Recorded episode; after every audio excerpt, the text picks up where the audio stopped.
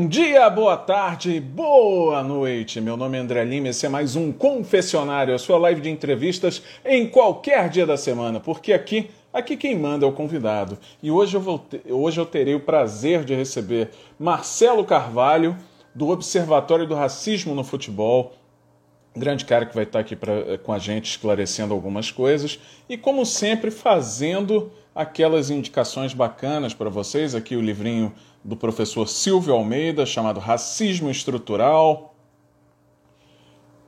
Racismo Recreativo, do professor Adilson Moreira. Dois livrinhos aí para indicar para vocês. Aquele abraço, Berg, na nossa live. Ana Clara Rivera também na nossa live, aquele abraço.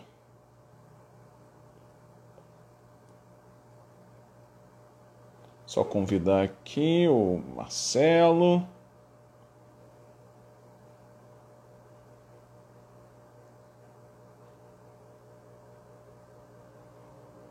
Marcelo Carvalho.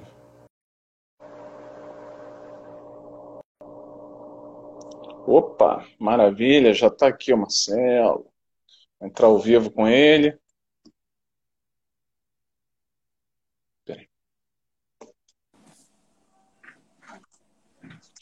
Boa noite, Marcelo. Tudo em paz? Como é que vai?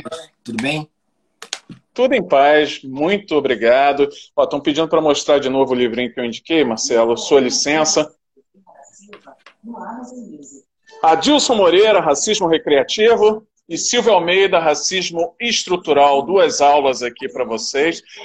Tá conseguindo ouvir, Marcelo? Essa música é uma boa música de entrada? Tá errado. Tá errado aí, ó. É bicho feroz a música. Marcelo? Deu uma caída aqui. Oi. Marcelo? Voltei? Conseguiu ouvir? Consegui ouvir, tô ouvindo. Tá ouvindo a música? A música não. Ah, agora sim. É uma boa música de entrada? É uma boa música de entrada. Para esses tempos, né? Você com o revólver na mão é um bicho feroz. Sem ele anda rebolando até muda de voz.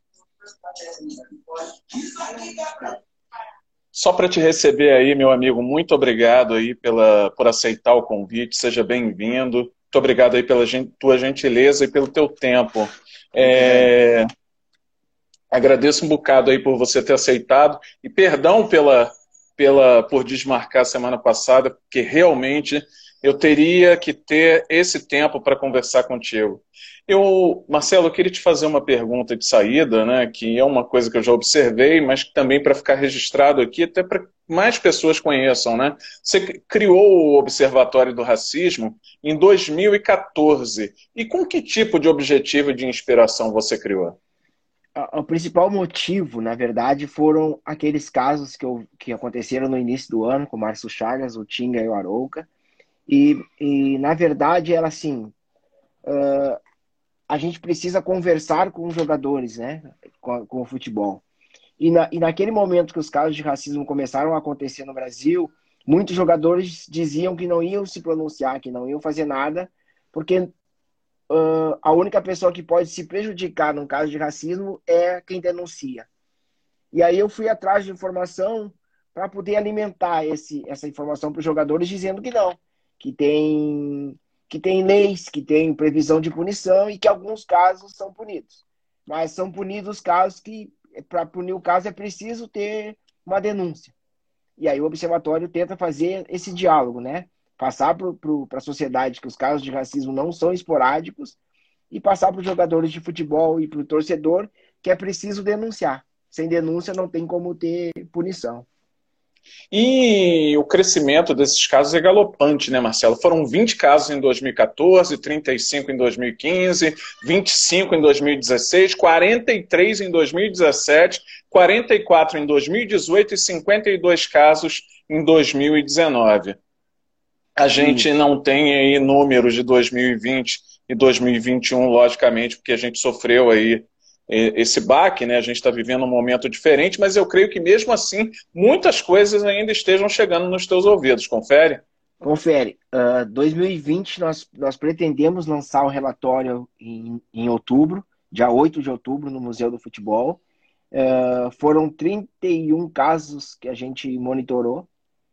Uh, praticamente a metade dos casos de 2019, só que 2020 nós não tivemos torcida. Então é preciso lembrar que, apesar de não ter torcida, apesar do, do futebol ter parado por alguns meses, nós tivemos 31 casos, 31 denúncias de racismo no futebol brasileiro.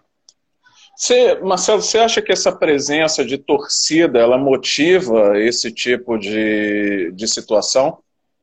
A presença da torcida, sim, mas não é a torcida a única culpada pelo racismo existir. Em 2020, por exemplo, como eu disse, já que não, não tinha torcida nos estádios e tivemos menos tempo de futebol, então a gente pode deduzir que não é só o torcedor que comete racismo tem muito dirigente de, de clube que comete racismo e tem muito racismo nos veículos de comunicação. Ah, se tem. Pô, e como tem, né? A gente vê até pela questão da representatividade, né, Marcelo? É, tem um texto do, do Nelson Rodrigues que eu gosto muito, né? Que ele, ele. Nelson Rodrigues é um cara que é, é extremamente dramático, né? Então ele, ele simulou uma situação em que Sartre estava é, comendo numa, numa numa recepção chique, né? Tava lá com os jagabofs dele, e num determinado momento ele chega para assistência, né, para os puxa-sacos dele, e fala assim: Ué, mas cadê os negros desse lugar? E ninguém sabia responder, né? Questão da representatividade. E o futebol tem muito isso. Aonde é o espaço dos negros no futebol? Né? Uh, parece que o nosso espaço é restrito às quatro linhas. E isso fica cada vez mais, cada vez mais fácil de identificar esse racismo. É, na, na, na parte administrativa não, não houve um aumento, né, uma, uma, uma, presença maior de negros nos últimos tempos? Não, não aconteceu isso, na tua opinião? Não aconteceu, não aconteceu. A gente tem algumas informações de conselheiros nos grandes clubes, a gente tem informação de treinadores uh, nas, nas categorias de base, mas o grande, o grande ali quem administra o futebol, né, aquela parte da administração do futebol, presidente, vice-presidente e, e, diretores, a gente tem um número de pessoas negras muito pequeno. Uma pergunta que eu queria fazer, Marcelo. O Observatório foi criado como uma organização que tem intenção de promover o diálogo entre clubes, entidades, torcidas e movimentos sociais. Que clubes e instituições citadas se mostraram mais abertas a esse diálogo? Nós temos hoje que o Observatório já, já fez algum trabalho e tem algum contato. Nós temos hoje Bahia, Vasco, Corinthians, Grêmio, Inter, Santos, uh, Fluminense. Eu acho que são esses os clubes que a gente já fez mais de uma ação, né? Tem alguns clubes que a gente fez uma ação, uh, nos procuraram uma vez, mas com esses clubes a gente tem mais contato. Depois, na, na, em outras séries, nós temos o Botafogo de, de Ribeirão Preto, nós temos o Remo, o Paysandu.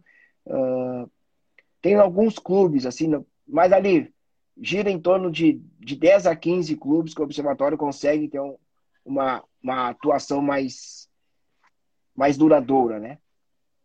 Eu ia até falar disso, mas já que mencionaram, né, o Evan Abramov está dizendo aí, visto essa camisa com orgulho. Ele está falando da camisa, né? Que vocês geraram, que é uma camisa lindíssima, que também tem um agasalho. Eu fiquei apaixonado, cara. É, é, o tipo de coisa que a gente quer vestir na hora, que a gente quer envergar na hora, que dá gosto de fazer.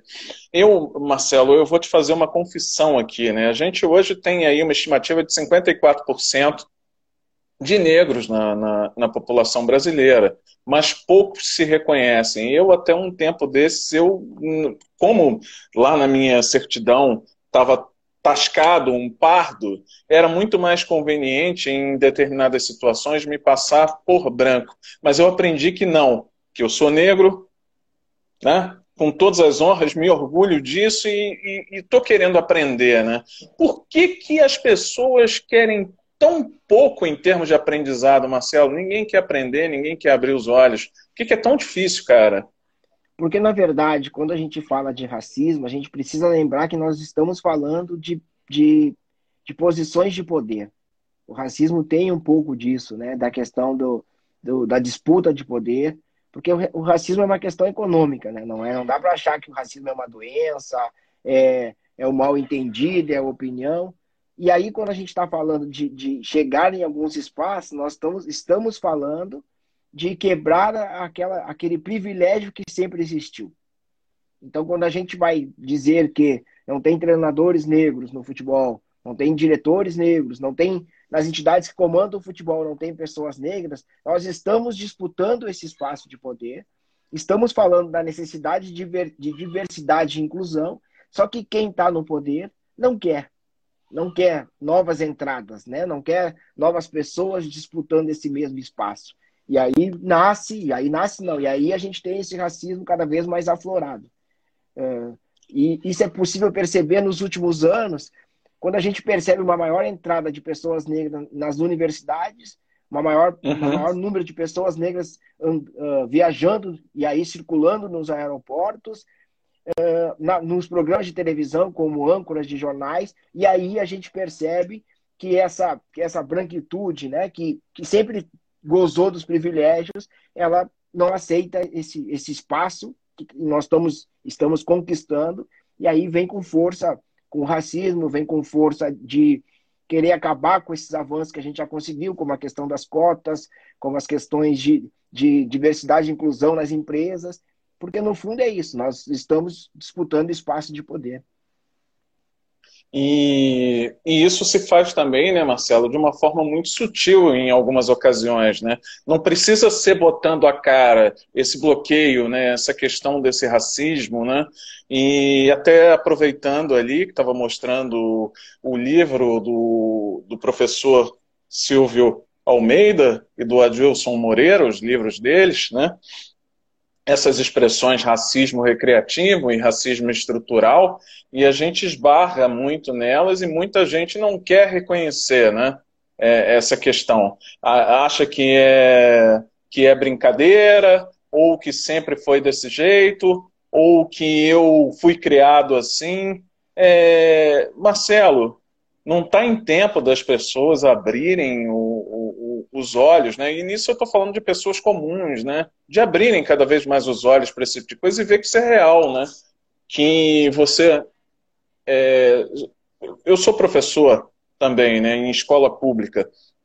Um dos meus alunos estava gritando para o outro: macaco, ô macaco. Eu interrompi na hora, Marcelo, e falei: cara, isso não pode. Aí o outro foi, falou assim, ele é meu amigo, ele tá de brincadeira. E eu expliquei por que, que não podia. Tá faltando isso? Tá faltando. Tá faltando, tá faltando diálogo. Uh, na nossa parte, a gente tá. Tem inúmeras pessoas tentando conversar, dialogar. Então, tem livros, como você citou, os dois livros do Adilson Moreira, do, do Silvio Almeida, tem tantos outros pesquisadores com livros informando o que é o racismo, como, a, como, como o racismo atua na nossa sociedade, mas tem gente que não quer ler, né? E aí, mais do que isso, a gente precisa lembrar do momento que a gente está vivendo, o momento do aumento do discurso de ódio. Então a gente precisa uhum. lembrar que, de um lado, a gente tem pessoas que, tão, que estão se conscientizando, que estão pesquisando e conversando, do outro lado, a gente tem uma turma que sempre foi racista, que escondeu o seu racismo durante muito tempo e agora está botando de novo as garras de fora e está cometendo racismo à luz do dia sem se esconder mais. Receberam licença para isso, né, Marcelo? Estão recebendo licença diariamente, né? Porque se você tem o representante máximo de uma nação fazendo esse tipo de coisa, logo outros se sentem muito à vontade para fazer esse tipo de coisa e sempre beira o absurdo. O que tem acontecido beira o absurdo. É, e, e, é isso que me impressiona, das pessoas não terem essa sensibilidade de que aquilo dali é, é uma coisa tão absurda que deveria ser combatida ou não aceita, etc, etc. A questão assim, né? A gente precisa lembrar que as conquistas, a lei, a lei que pune racismo, as conquistas das cotas, tudo isso foram avanços que muitas vezes a gente pensou que esses avanços não, a gente não iam, que a gente não ia retroceder e de certa forma a gente até deu meio que uma uma abertura para que isso voltasse, né? Então, a gente meio que acreditou naquela onda de, de felicidade e tal, achando que, poxa, conquista não se perde. E agora a gente está vendo que conquista se perde e que aqueles racistas estão voltando com tudo e tentando acabar com todas essas conquistas. E, e aí eles vão usar de todos os subterfúgios para isso, né? Primeiro, tenta acabar com as cotas, aí não consegue acabar com as cotas, vão tentar acabar com as universidades. Uh, serviço público sempre foi uma grande alavanca para a sociedade negra. Meu pai é ex-funcionário público, eu conheço vários colegas de faculdades negros e, e, amigos negros que os pais eram funcionários públicos. Isso impulsionou muito a, a, os negros, né? A estarem num outro patamar. E tudo isso que a gente conquistou, a gente está vendo agora que existe uma parcela da população querendo acabar com tudo isso. E, e eu digo, né? Essa parcela da população, não, no fundo, ela, primeiro, não quer perder o privilégio. Segundo, que ela sempre foi racista. E, e eu acho que o problema do racismo no Brasil, o racista no Brasil, né, é que ele, ele não tem medo da lei. Ele se sente à vontade para cometer o racismo, sabendo da possibilidade de não acontecer nada com ele. E o uhum. segundo, e o segundo, é que na verdade o único medo dele é ser chamado de racista. Esse é o único medo do racista, porque quando ele comete um ato de racismo, a primeira coisa que ele vai é para a rede social dizer que não fez isso, foi um mal entendido, né? E aí vem com aquelas desculpas que a minha mãe é, minha mãe tem uma empregada que sempre foi negra, eu, meu melhor amigo é negro, a minha namorada. É, minha namorada. Isso. Mas na verdade, né, primeiro, né, que não, quando fala isso, nem entendeu o que a gente está falando, né? Nem entendeu o que é racismo. Porque pode ter um amigo negro, pode ter namorado alguém negro. Não quer dizer nada. Não quer dizer nada, né? Absolutamente nada. Você pode simplesmente ter se acostumado àquela situação, mas lá no teu íntimo é, tem uma coisa muito pesada, né? É, queria, queria te fazer uma pergunta específica, Marcelo. É, que tipo de posicionamento seria ideal por parte dos atletas? Como é que, como é que você vê isso, né? Como é que seria um, um posicionamento ideal? Posicionamento ideal seria atletas atletas conscientes, né? Atletas falando da questão racial, mas não só da questão racial. Atletas falando sobre a questão social do Brasil. Uh, nós vivemos no, no, na época da pandemia, Copa América no Brasil, a nossa esperança era que os jogadores não iam querer participar da Copa América, né? Por, por conta da pandemia. E o que a gente viu não foi isso. Então a gente precisa uh, que os jogadores encarem mais a realidade, mas a gente não pode esquecer que a maioria dos jogadores uh, acabam sendo formados, formando opinião, convivendo com dirigentes brancos. Porque são meninos que saem de casa muito cedo, 10, 11 anos, eles atravessam o Brasil, vão de norte a sul, nordeste, né? Porque hoje nós temos garotos jogando, garotos jogando em todo o Brasil. Não, a categoria de base já é um, uma, uma mistura muito grande, né? E esses garotos vão formar opinião ouvindo dirigentes dos clubes, ouvindo empresários, ouvindo empresas de assessoria. Na sua maioria são pessoas brancas que estão nesses espaços. E essas pessoas brancas estão dizendo para eles que o racismo não existe. Que, na verdade, as pessoas negras não estão nos, espa não estão nos espaços porque não quiseram estar nos espaços. Que está para que, que estar no espaço vale a meritocracia se a pessoa quiser, se a pessoa lutar, ela vai conseguir chegar. E aí tu acaba acreditando nisso. E acreditando nisso, tu vai reproduzir isso.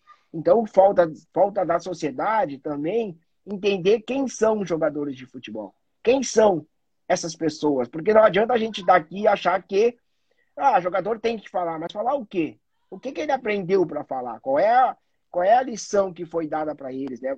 Porque, na verdade, a gente precisa lembrar também que o torcedor quer resultado.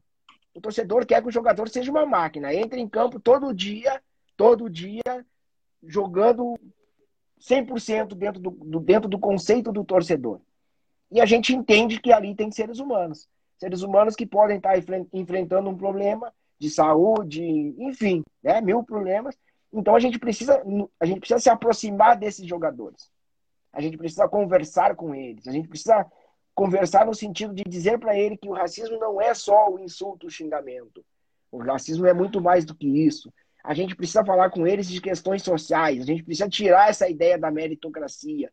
E aí, se a gente não fizer isso, nós vamos continuar do lado de cá dizendo que jogadores são alienados.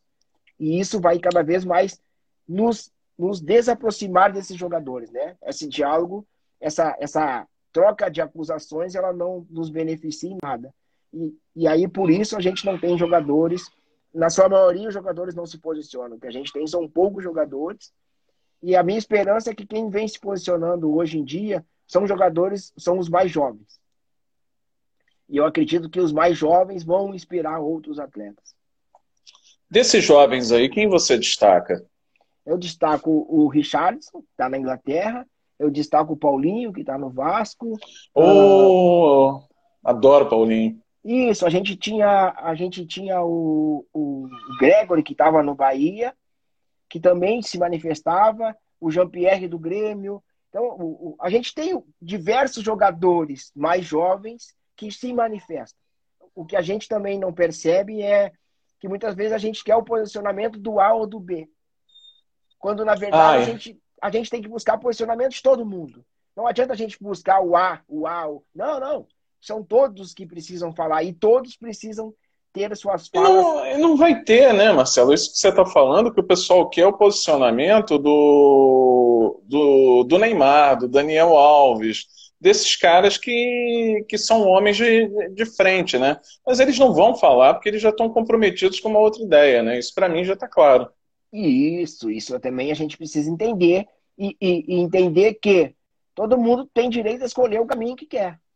Uhum, uhum. A única coisa que eu acho errada é, é tentar enganar as pessoas. Cara, se tu quer se posicionar contra ou a favor, é um direito de cada um. Não pode ficar fingindo que não é a favor. Né? É só isso. Porque quando a gente diz, ah, os jogadores precisam se posicionar, gente, se posicionar do lado de lá também é se posicionar. Exatamente. Marcelo, você falou que o racismo é muito mais amplo, né? Você me lembrou uma história recente. Eu estava indo no, no prédio que a, que a minha esposa trabalha, ela tem um consultório por lá, e eu estava subindo, e eu estava subindo com outro rapaz, e ele estava de bermuda, de chinelo, e estava de bermuda, de chinelo e de camiseta. E aí o porteiro, um rapaz é, negro como eu, né, de pele mais, mais clara, o porteiro virou para ele e falou assim: Você vai fazer entrega aonde? Ele respondeu: Não vou fazer entrega. Eu acabei de adquirir uma sala aqui, eu estou subindo, eu sou advogado. Por que, que esse tipo de coisa ainda acontece, cara? Meu Deus. Acontece porque é isso, né? É uma parcela muito pequena da sociedade das, que é negra, que está conquistando esses espaços, e é, e é aquilo, né? As pessoas não estão acostumadas com isso.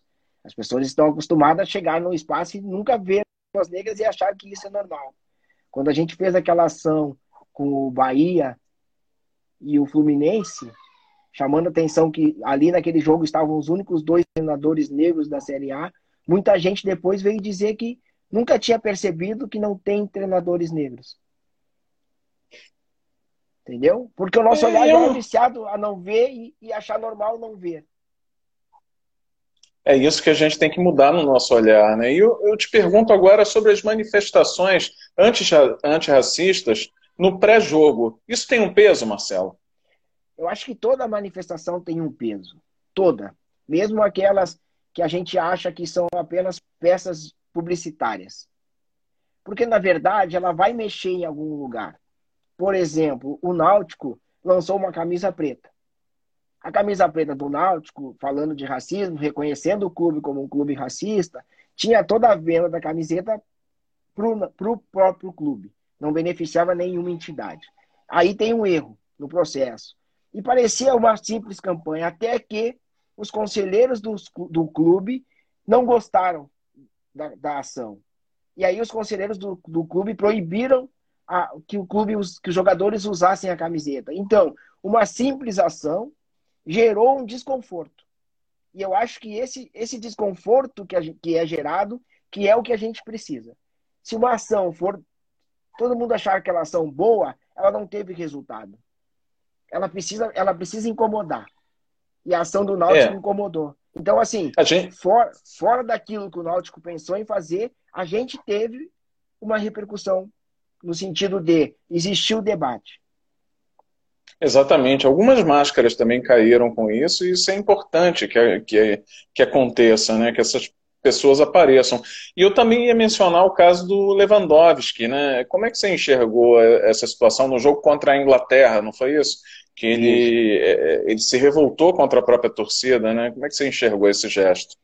Eu enxerguei como gesto aquele gesto que a gente está aqui do lado de fora querendo, né? É o gesto que a gente está pedindo que aconteça. Primeiro, que jogadores se posicionem. Segundo, que jogadores não negros entendam a necessidade de falar sobre racismo. Não pode ficar essa missão só apenas para os jogadores negros. Jogadores brancos também precisam se posicionar. E o que Lewandowski, Lewandowski fez foi isso, né? Uh, assim como vem fazendo os jogadores da Inglaterra, assim como vem fazendo o treinador da Inglaterra. Eu acho que a Inglaterra teve, passou por um momento de muita turbulência, tem muito racismo no futebol inglês, mas ela nos deu uma boa lição.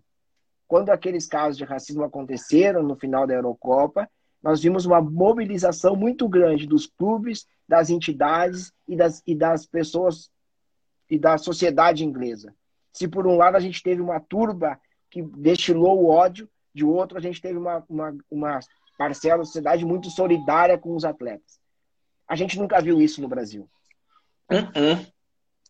Isso não, não, não costuma acontecer por aqui. Não, a gente precisa não. cada vez mais, né? Que, que, que é, é, era justamente isso que eu estava é, querendo dizer né, no, no início, que os atletas é, brancos ou negros deveriam ter um posicionamento é, preventivo, né? Deveria ser uma coisa que acontecesse com que acontecesse sempre, né? Essa coisa de falar do racismo, que cada vez mais, né, iria conscientizar esse pessoal que está vindo de baixo, essa nova geração, né, trazer também essa ideia para eles, para que para que a coisa melhore, né? Que é trabalhando também a raiz que a gente consegue uma coisa melhor. É isso. Aqui o, Alguém escreveu, né? Não se posicionar é um posicionamento. Na verdade. É um posicionamento. É um posicionamento. E na verdade, o não se posicionar ele não existe, né? Não existe o não se posicionar. O que a gente viu agora, 7 de setembro, a gente viu que muita gente se posicionou. Né? Muita gente que finge não se posicionar se posicionou agora em 7 de setembro. E o que que virou a camisa do Brasil, né, cara? Que, é, é, é, o que que foi... É, eu estava pensando em 1950 quando nós abdicamos na, da camisa branca, porque diziam que ela trazia má sorte por conta do maracanazo, né? E aí se adotou a, a amarela, que virou essa camisa lendária que a gente conhece. E agora simplesmente sequestraram a camisa. São símbolos, né? O Silvio Almeida fala muito desses símbolos que são símbolos populares que, que a direita, a extrema-direita, vai se, se, se se pegando para si esses símbolos, né? E a gente acaba que deixa esses símbolos ir para esse, para esse povo. E, na verdade, a gente deveria lutar mais um pouco, não ceder, assim. É a mesma coisa com o futebol. Quando a gente diz que o futebol aliena, quando a gente diz que o futebol não é um espaço de poder que a gente precisa lutar, quando a gente diz que o futebol uh, não serve para nada, a gente esquece que o futebol influencia e muito a sociedade brasileira. Que nossos claro. atletas influenciam e muito o, o, os nossos meninos, né? Então, a gente precisa entender isso. Enquanto a gente não entender isso, nós vamos ver nossos símbolos serem praticamente roubados, né? Como diz o professor Luiz Antônio Simas, né, o Maracanã é um grande terreiro. Né? O Maracanã ele consegue agregar uma série de, de valores, consegue dialogar com várias frentes. Né? Não foi à toa que o governo militar é, que justamente cooptar o futebol, né, esse poder do futebol, para demonstrar força em 70. Né? Isso, e não é à toa que, que hoje nós estamos vendo também o governo tentando se adonar do futebol, né? Vestindo todas as camisas, querendo estar, estar em todos os estádios, uh, trazendo, beneficiando um ou outro clube, porque é isso, a gente sabe a força que o futebol tem. Quantos políticos hoje já foram dirigentes de clubes ou já foram atletas? E, a, e o futebol deu a visibilidade suficiente para que eles entrassem no mundo da política. Então a gente precisa pensar nisso, a gente precisa pensar que a frase aquela que é dita, que futebol e política não se misturam, ela é uma frase que não é verdadeira e que tenta nos silenciar. Essa é a grande verdade, né?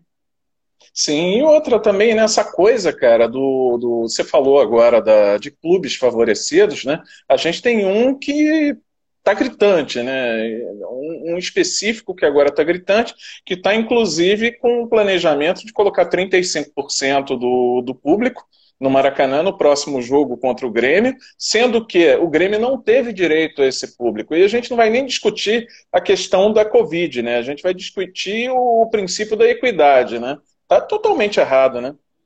Mas se a gente parar para pensar, essa, essa, esse futebol nunca foi unido. Nunca foi unido. Por isso tem uma entidade que está lá no poder até hoje, mesmo todo mundo achando que essa entidade é ruim. Mas ela está lá. Por que, que ela está lá? Porque quem não quem está aqui embaixo não quer mudar isso. Então, por exemplo, hoje quem está se beneficiando desse caos é o Flamengo. Mas e, e, ontem? Como foi ontem? Entendeu? Então, assim, os grandes clubes, de certa forma, sempre foram beneficiados. Se a gente sai do, sai do cenário nacional, vai para o cenário estadual, a gente vai ver que os clubes também, os clubes também se beneficiam, também se beneficiam de algumas coisas. E aí não tem união. A gente não tem união dos clubes, a gente não tem união dos jogadores. Se a gente parar para pensar jogador de futebol, quantos realmente recebem um salário milionário? Tem um estudo Puts, que aponta tem um estudo 5%. que aponta que zero, não, 0,01% uh, recebe salário milionário. Entendeu? A grande parcela dos jogadores recebe salários baixos. E aí, quando o bom, o bom senso existiu, que era para tentar trazer um campeonato mais duradouro em todas as séries, para que os jogadores tivessem atividade o ano inteiro, para que pudessem receber mais, não funcionou. Não funcionou por quê? Não funcionou também porque as entidades que comandam o futebol mandaram as lideranças embora. Não é à toa que, que o Paulo André, que era um dos principais líderes, foi vendido para a China. Então tudo é orquestrado. A gente, só, a gente muitas vezes só não, só não quer enxergar. E é uma pena que a gente não enxergue, né? Eu, eu queria falar do Inter também, Marcelo, que tem um artigo específico dentro do, do estatuto para punir funcionários e atletas que cometam racismo. Eu achei isso espetacular, né? Você tinha dito que isso era algo totalmente novo, né? Você sabe de algum clube que manifestou o desejo de acompanhar esse mesmo movimento do Inter? Eu sei que o Bahia tem previsão também de, de punição. Uh, se eu não estou enganado, é Bahia e Inter. Tem mais um outro clube que eu não me lembro o nome. Mas são muito, são muito poucos os clubes que têm isso no seu estatuto. Essa é a questão, assim, né? Porque, por exemplo, uma das coisas que a gente vê acontecendo na Inglaterra e no Japão, quando um torcedor comete um ato de racismo, rapidamente o clube identifica esse torcedor e exclui esse torcedor se ele for sócio. No Brasil, os clubes dizem nós vamos, nós vamos ajudar a polícia no que for, no que for possível. Tipo assim, a não polícia acontece mais nada. Isso. Então, na verdade, quem tem que fazer a primeira atuação é o clube. E não é o que a gente vê no Brasil. Então, assim, essa ação do Inter é uma ação muito interessante, porque vai estar ali dentro do estatuto, né? A do Bahia, eu sei que o Bahia também colocou essa, essa, esse artigo, e isso vai fazer com que outros clubes comecem a pensar também nessa atitude. Bacana. E, e, eu ia falar agora das redes sociais, Marcelo. Você acha que as redes sociais fazem o suficiente para conter esses avanços do racismo? Não. Não. Uh, e, mas a gente já vem conversando né, com as redes sociais, assim, no sentido de a Inglaterra deu o primeiro passo ao exigir que Instagram, Facebook, uh, Twitter comecem a excluir perfis que, que, que cometem racismo, a, a tentar identificar esses perfis falsos. Então, a gente está vendo esse movimento começar a acontecer na Inglaterra. Aqui no Brasil, a gente já iniciou um diálogo com o Facebook. O Facebook comanda o Facebook e o Instagram. Nós, o Observatório, já começou esse diálogo e com esperança que a gente consiga avançar nesse diálogo. Porque é importante demais a, a as redes sociais estarem junto com, junto com, com as entidades nessa luta. Perfeito. Marcelo, e eu vou falar de uma outra coisa, cara. Os teus textos expostos em sala de aula, eu vi que isso aconteceu no, no nono ano e no terceiro ano de uma escola. Como é que você se sentiu, cara? Cara, é, assim, eu me senti extremamente emocionado. Emocionado mesmo, assim. Primeiro porque foi uma descoberta quase sem querer. Uh, Sem querer, como é que você descobriu? A minha esposa trabalha no escritório de advocacia e a colega dela tem uma filha na sala de aula onde o texto foi, foi colocado. E aí ela olhou o nome e ela mandou para minha esposa dizendo: Esse aqui não é o teu marido? E a minha esposa olhou e disse: É. E aí eu entrei em contato com a professora e tal, e aí eu fiquei sabendo que o texto estava lá. Uh, e assim, a minha, a minha emoção, né? A minha emoção ela se dá por dois fatores. Primeiro é, é para a família, para a minha família, os, as crianças que estão surgindo na minha família, na, crescendo, né? Elas vão ter esse espelho, vão ter essa, essa possibilidade, vão pensar nessa possibilidade. E segundo, que eu jamais Jamais na minha infância me imaginei estar com texto dentro de uma sala de aula. Porque o que eu sempre digo, a vida da gente também é um espelho. Então eu na sala de aula eu não tinha na minha família ninguém que escrevesse. Eu não tinha na minha família ninguém que tivesse falando em público. E aí eu nunca me imaginei eu ter um texto dentro de uma sala de aula sendo debatido, né, como inspiração para que as crianças falem sobre diversidade e inclusão. Então, é assim, a gente está e aí que entra de novo a questão que a gente estava lá no início da nossa conversa, a gente está subvertendo o processo. A gente está tirando aquelas pessoas que falavam em nome das pessoas negras, né? Lá no começo eram pessoas brancas que estudavam as pessoas negras. Hoje nós estamos produzindo. Nós somos quem produz, quem produz textos sobre nós mesmos. E isso é muito interessante. Então, eu fiquei assim muito emocionado mesmo uh, quando eu descobri esse, esse, esse trabalho. E é lindo é, observar essa, essa tua emoção e esse trabalho.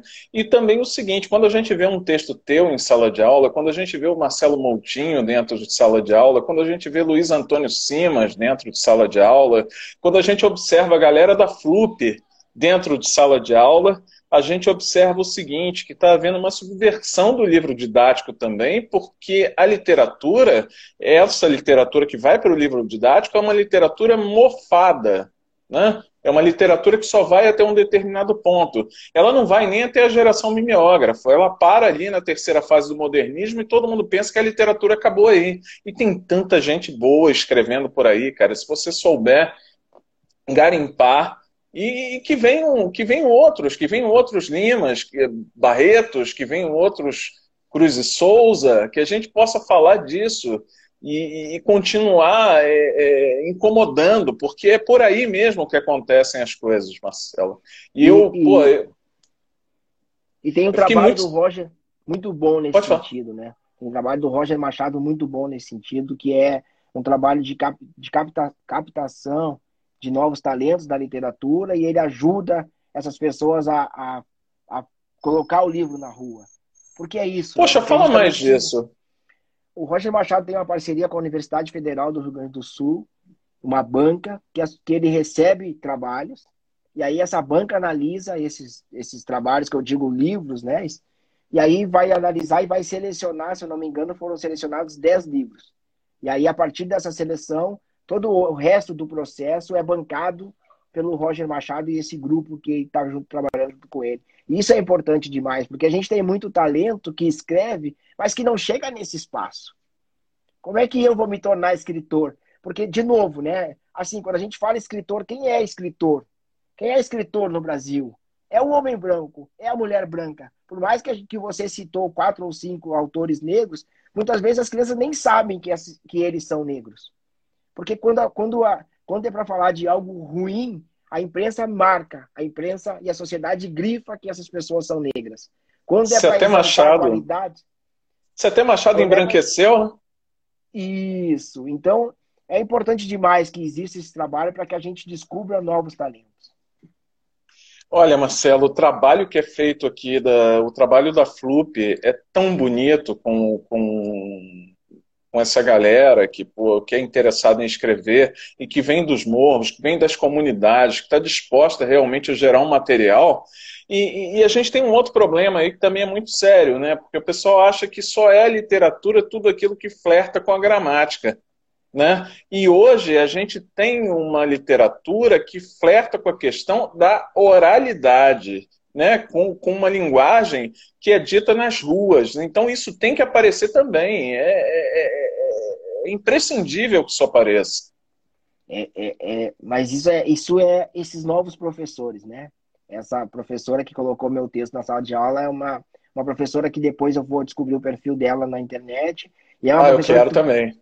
É uma professora que tu vai ver que é uma professora que quer colocar novas, novos, novos conteúdos para os seus, seus alunos. Isso é importante demais. A gente precisa, precisa ter esses professores atuando na sala de aula para que a gente conheça, conheça novos, novos autores, né?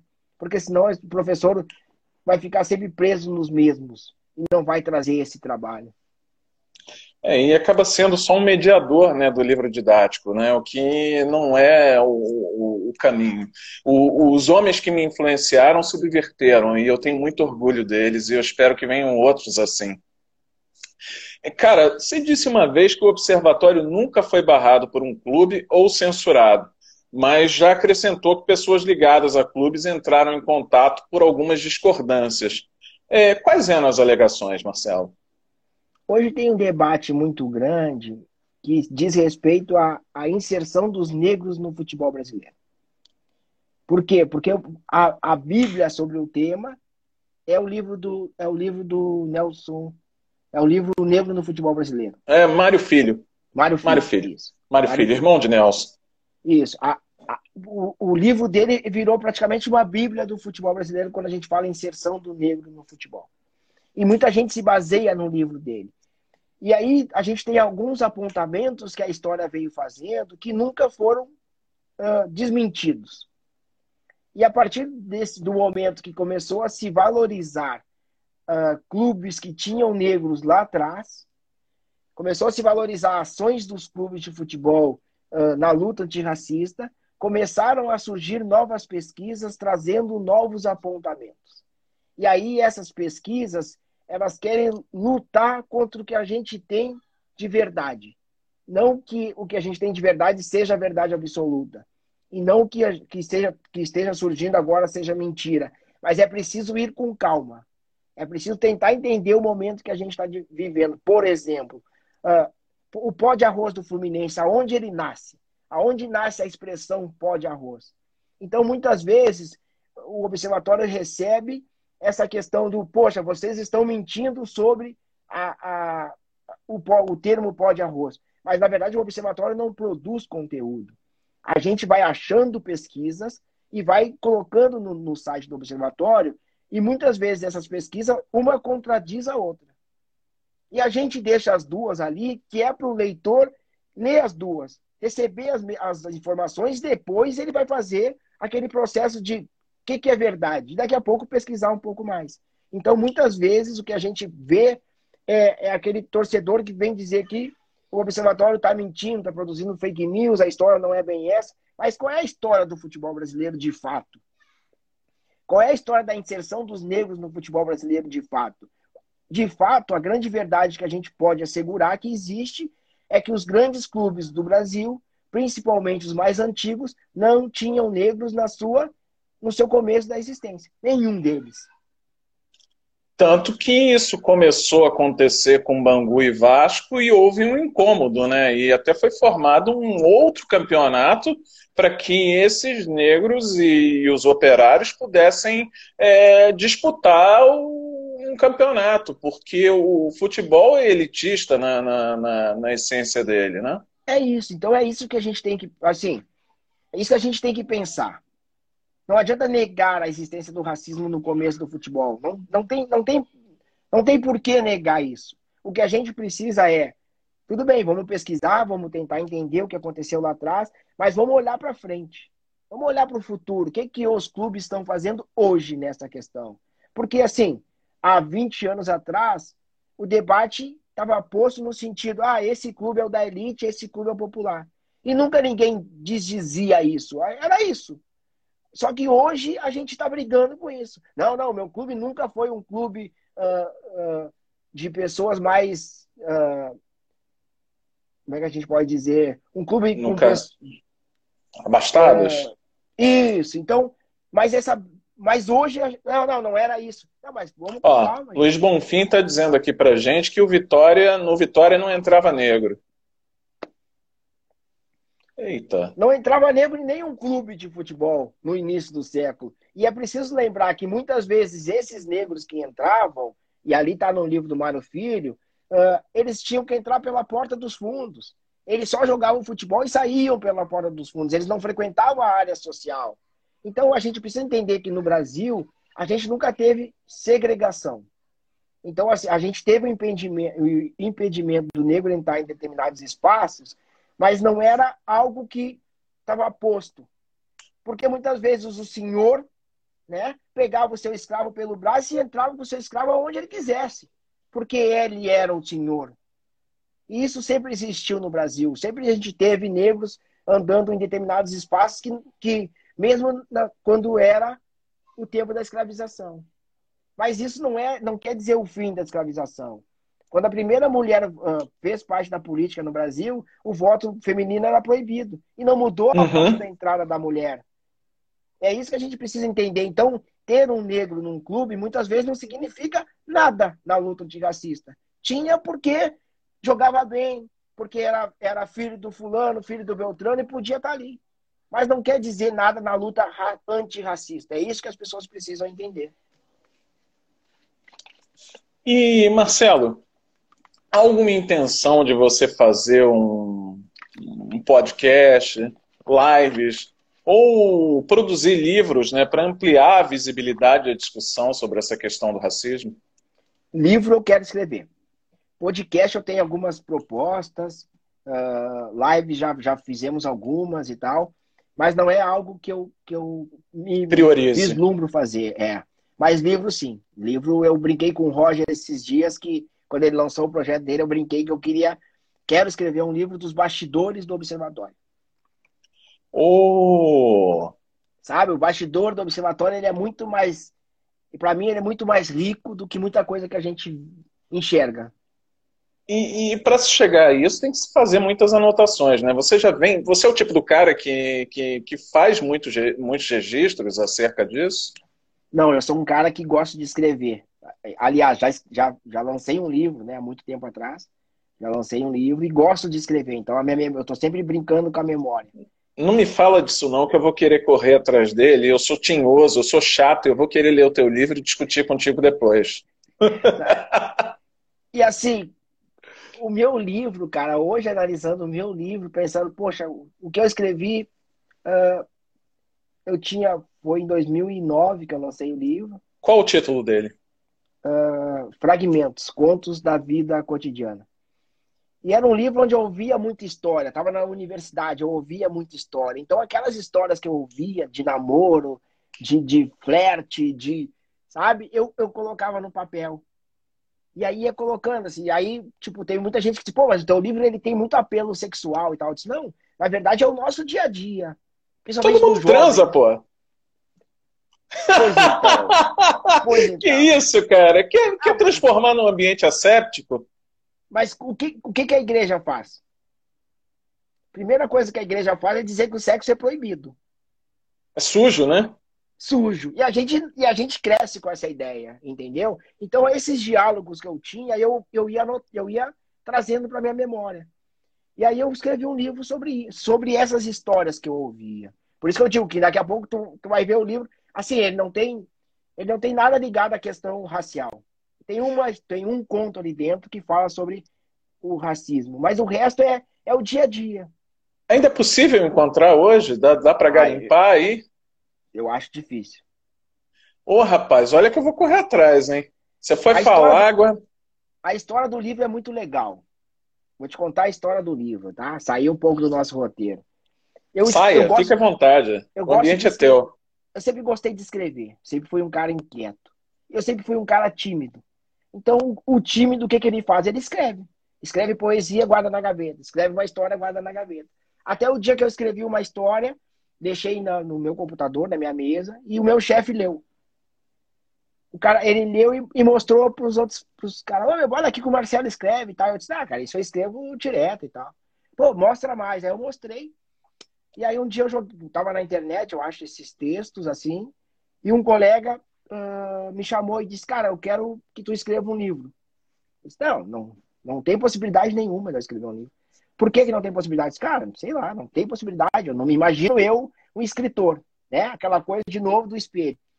E aí ele chamou uma, uma amiga dele que trabalha com diagramação, trabalhava na, numa editora, e aí ela, ela pegou minhas anotações, leu e disse, cara, isso tem que sair um livro. E aí a gente fez um, um galê, uma feijoada para arrecadar fundos, para poder bancar a impressão do livro. A feijoada bancou a impressão e depois eu fui fazer o lançamento na livraria. Cara, e é surreal, assim, né? Eu me lembro da minha falecida avó, que ela dizia, que ela contava para todo mundo: o meu neto vai lançar um livro. Porque é isso, é isso que as pessoas não. Que a gente, quando a gente fala de negritude, é isso que a gente precisa entender, né? Uh, muitas vezes nós são os primeiros. Eu fui o primeiro da minha família a me formar na universidade. E, e, e para minha avó, o neto dela ser um escritor era algo, sabe? E para mim, ser um escritor é, era algo surreal. Porque tu quer é que tu imagina escritor? Imagina escritor aquele cara intelectual que chega, escreve, né? Eu não me imaginava numa mesa autografando o livro. Não, isso não é para mim. Não, nada a ver. Até que esse, esse amigo disse: Não, cara, tu vai ter que escrever. E aí eu escrevi o livro. E aí eu fui lançar o livro. Entendeu? E, e, por isso que eu digo que tudo isso é surreal, porque na minha imaginação, naquele menino da periferia que cresceu ali olhando para a televisão, pensando que, cara, que esse espaço não é nosso, chegar nesse lugar foi fantástico. Foi fantástico. E assim, aí hoje Hoje eu quero escrever o livro dos bastidores, que são histórias assim. Por exemplo, vou te dar uma, um spoiler, né? Fique à vontade. O Diego San, que é o Diego que está da, da jornalista da Globo, eu me lembro que o primeiro lançamento do relatório foi no Vasco da Gama. Aí eu cheguei no Vasco e o pessoal me chamou, ó, tem um repórter da Globo que quer conversar contigo. E aí era o Diogo, o Diego. E aí ele me chama e diz, cara, eu vou te confessar um negócio. Eu sempre quis fazer uma entrada ao vivo no Globo Esporte, nunca consegui. Eu sempre quis falar de racismo nunca consegui. Hoje eu vou conseguir as duas coisas. Cara, é fantástico, me ajuda a minha entrada a ser boa. E aí, aí eu fui passando para eles dados do, do relatório e tal, que, que, que, era a ideia daquele evento, que era no Vasco da Gama e tal. E aí depois a gente se abraça, a gente fica amigo, porque são essas histórias. Entendeu? É a história, por exemplo, de eu ir num evento, no, participar de um programa no, no, da Sport TV. Quando terminou o programa que falou sobre racismo, o câmera me chama, bate no meu ombro, eu olho para trás e ele disse, um senhor negro, né, disse assim mim, eu quero te dar um abraço. E aí eu disse, o quê? Eu quero te dar um abraço. Eu não, eu, tu sabe por que, que eu tô te abraçando. E, e, e eu sei por que, que eu tô te abraçando, não precisa palavras. E aí ele veio e me abraçou. É isso.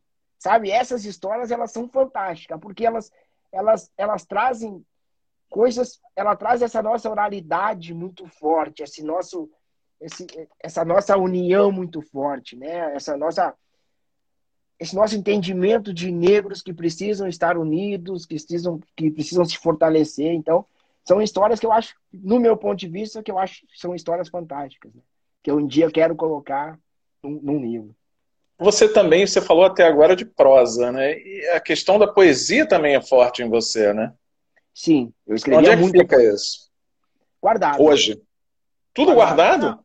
Não, assim, eu preciso também falar que isso era aquele momento da vida daquele jovem que não entendia por que estava aqui. Sabe aquela coisa que tu tem assim, o que, que, que, eu estou fazendo nesse lugar? Que mundo uh -huh, é esse? Por que, uh -huh. que eu estou nesse mundo? E essa inquietação do porquê eu estou nesse mundo que me levava a escrever. O que me faz estar aqui nesse mundo tão hostil? Vim fazer o quê aqui? Entendeu? E, aí, e essas respostas eu não tinha. E aí tudo isso vai se transformar em poesia. Por quê? Porque tu não tinha onde tentar entender isso. Mais tarde eu vou me achar, vou, vou entender isso quando eu começo a frequentar o espiritismo.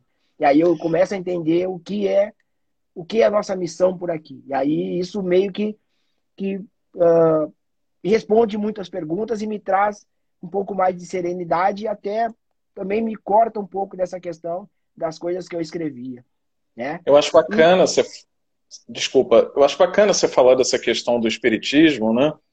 Porque aqui também a gente vive um momento, né? Eu vou falar do espiritualismo, né? Eu vou ampliar aí essa, essa, essa malha, né? É, aqui a gente vive uma questão muito séria aqui no Rio, né, de quebra de, de terreiros, de invasões e tal, e a cada dia a gente precisa se afirmar.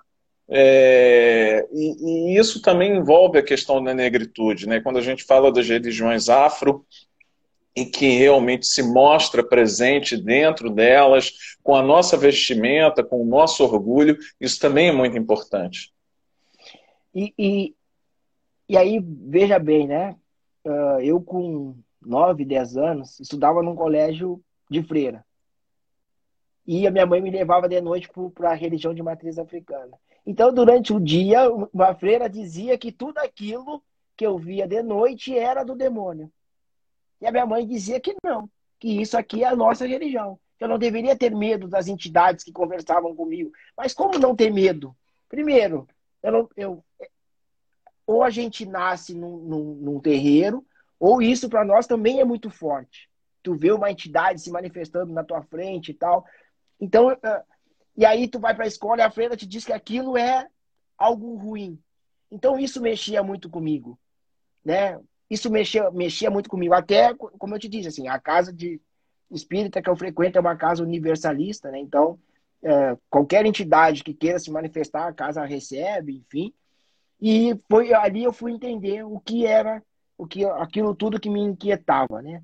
Por que, por que existiam as, as minhas inquietações? Por que, uh, porque eu, eu me sentia tão incomodado com algumas coisas? Mas isso o tempo vai, no, vai nos dando, né? E, e eu acho que o racismo passa muito por isso. Passa muito por aquele colégio de freira que fala que isso é do demônio. Fala muito das religiões que a gente vê hoje atacando as religiões de matriz africana. Onde é que fica a cabeça desses meninos? Quem é que diz para ti o que é certo ou o que é errado? Então, o racismo muitas vezes acaba, nos, como a gente fala, né? acaba nos adoecendo. Uhum. E aí, para mim não adoecer, eu escrevia. Vou escrever. E, e, e a minha, e a vontade e a, e a, vontade de escrever ela continua. Hoje, hoje eu vou, meus textos é muito mais voltado para a questão racial no futebol e tal. Uh, e aí eu vou escrevendo, mas não perdi essa veia, essa vontade de escrever, só que mudou o conteúdo, né? Mudou o conteúdo. Escrever deixar a alma no, no papel. No papel, é brincar, né? Brincar. E aí o meu primeiro livro era brincar. E assim, tu me contava a minha história. Marcelo, eu fui numa festa, conheci uma, uma pessoa. O resto da história era minha. Aí eu ia lá e escrevia, ah, o resto da história é minha. E aí escrevia o meu final, entendeu? Você não fazia que nem um Maltinho, não? Ficava tentando aproximar a mesa para ouvir é, sempre mais um pouco, ou ir atrás da conversa. Peraí, agora você vai ter que me contar tudo. Nunca teve isso, mas, não? Mas não, eu gostava do começo. O começo mim era o gatilho para escrever o final. Assim. E isso, me, isso fez com que. Porque, na verdade, se a gente para para analisar o observatório hoje, tudo que eu a gente faz no observatório é uma junção de tudo, né? É, é, saber mexer com rede social, é gostar de escrever, é gostar de pesquisar. Então, tudo isso que eu aprendi na vida está sendo usado no observatório. Por isso eu sou tão contra a esse projeto de, que tem de educação agora, que ah, tu precisa decidir a educação lá no começo e, e, e trabalhar tais conteúdos. Não, cara, a gente não sabe o que a gente quer. Quem é que sabe o que quer na vida? Com que idade eu vou saber que eu quero tal coisa? é muito além. Então eu preciso ter todas as informações para depois eu decidir com base no meu conhecimento. Então, uh, isso tudo me ajudou a chegar hoje para a construção do observatório. É mais uma vez o hegemônico querendo decidir pela gente, né, Marcelo? Só é que o seguinte. Vez, é mais uma é vez só... alguém dizendo que eu não preciso estudar e só trabalhar. É, é, é. Colocando uma roupagem bonitinha, né, nisso tudo de novo. E, cara, a gente falou agora de escrita, né? Eu queria falar de leitura. O que, que você indica é, de leituras para quem deseja aprender, para quem está com esse ouvido aberto, com a alma aberta, para se instruir mais sobre negritude? O que, que você indica? Cara, assim, tem, tem muito livro, né? Eu, se eu botar para a estante agora aqui, a minha, minha esposa quer me matar, porque ela diz, cara, não se compra mais livro em papel. Eu digo, eu, eu gosto do papel. Se compra? se compra, eu gosto de comprar. Eu acabei de comprar o livro Maracanã do Simas. Eu acabei de comprar os livros Cara. do o livro do Gessé de Souza, que eu vi a palestra dele, gostei muito da palestra dele, comprei os dois livros dele. Eu gostei muito do que o Gessé disse em relação ao, ao, momento que a gente vive, né? Por que que, por exemplo, ele, ele trouxe ali uma, uma questão, Por que, que o povo brasileiro é visto como um povo algo ruim? E por que, que as pessoas não se identificam como brasileiras muitas vezes, né? Ah, eu sou descendente de não sei o quê. Porque no fundo ela quer se separar do povo brasileiro. Quem é o povo brasileiro que vai ficar é os negros, né? Então, isso, isso é o que a gente precisa entender o que o sistema faz conosco. E, e entender que isso é o racismo, né? Uh, tá, o racismo está posto dessa maneira. Então, assim, eu hoje aconselho Silvio Almeida, principalmente a Dilson Moreira, racismo recreativo, para as pessoas entenderem como o racismo está na nossa vida. Uh... Cara, eu... tem um livro aqui muito louco. Pega, fica à vontade.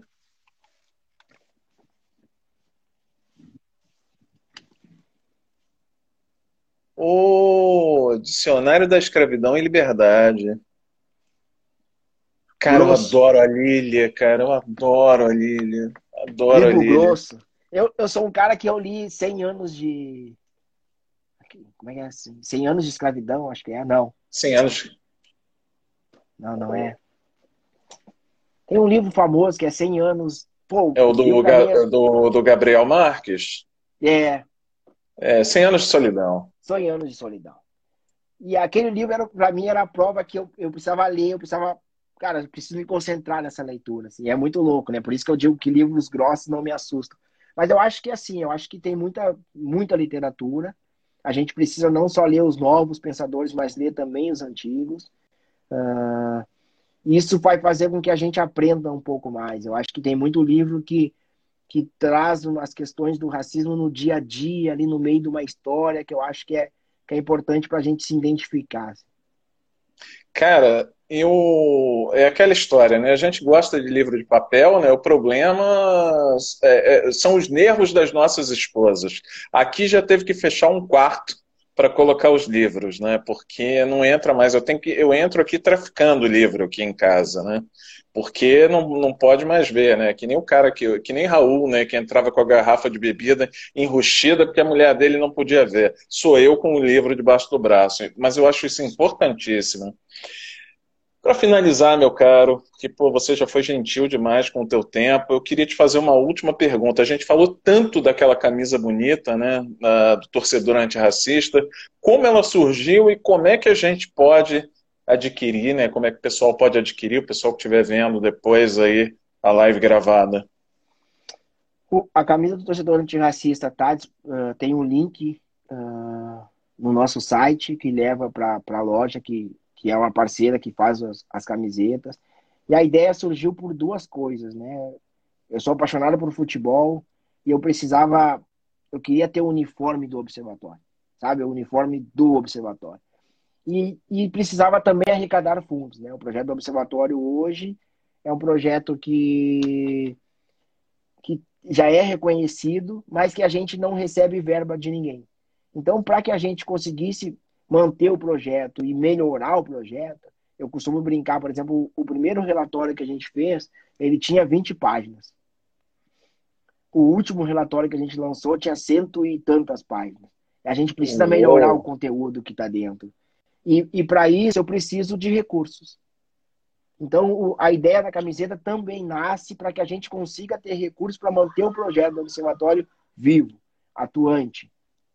Uh, o racismo no Brasil é tão forte que, por exemplo, por mais que o observatório seja reconhecido, não tem verba. Se a gente olhar para a Inglaterra, por exemplo, tem a organização chamada Kick Out, ela faz praticamente o mesmo trabalho que o observatório faz, mas ela recebe verba do governo inglês, da federação inglesa, das ligas inglesas e, de, e dos patrocinadores do futebol inglês. No, no Brasil, uh, a gente vê um completo silenciamento de quem poderia investir nesses trabalhos.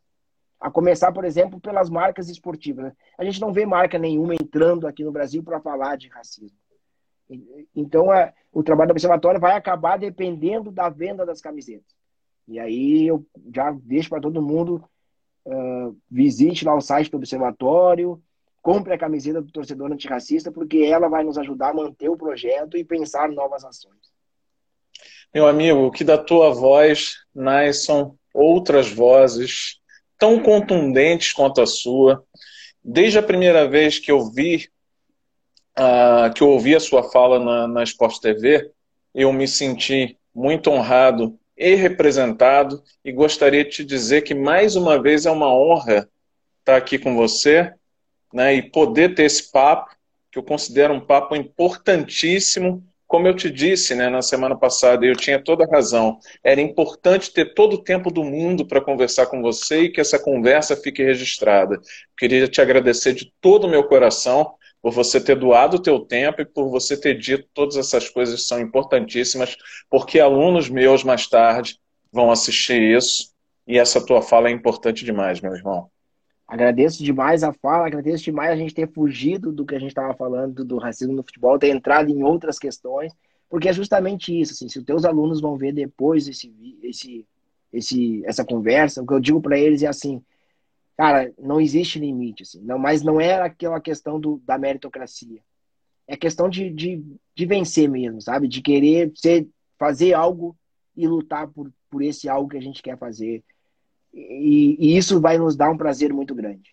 Então, eu digo para os teus, teus alunos, pensem nisso, sejam quem vocês quiserem. Eu, Marcelo Carvalho, nunca pensei que seria um escritor e me tornei um escritor quando eu lancei um livro. Eu nunca achei que eu ia ter coragem de falar na televisão, porque eu sempre fui um menino muito tímido e eu aprendi Dois. que a timidez, a timidez não vai nos levar a lugar nenhum, a gente precisa quebrar isso e a gente precisa mostrar para o sistema que a gente está aqui, que a gente está aqui, que a gente não vai desistir em hipótese alguma. Então, fica o meu abraço para todo mundo que vai nos ver, que nos viu, que está aqui e para todo mundo acreditar. O momento é difícil, mas nós vamos vencer.